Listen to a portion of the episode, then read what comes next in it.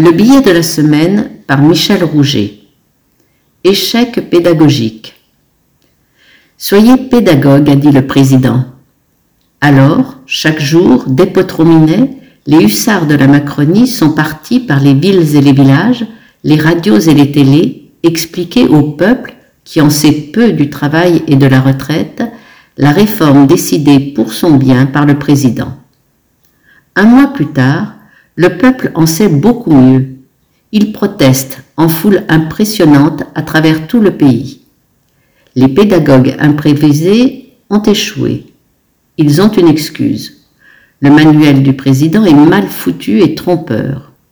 Au chapitre justice, il aligne par exemple les injustices. De plus, le président fait de la pédagogie à l'ancienne. Il déverse son savoir quand il faut partir des attentes et des acquis de l'auditoire. En cela, la pédagogie et la démocratie se rejoignent. Et la période l'exige tant des autorités sont fragiles.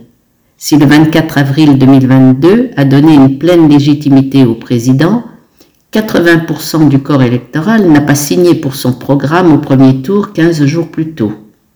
Les défilés sonnent ainsi comme une leçon rappelée aux élus par les manifestants.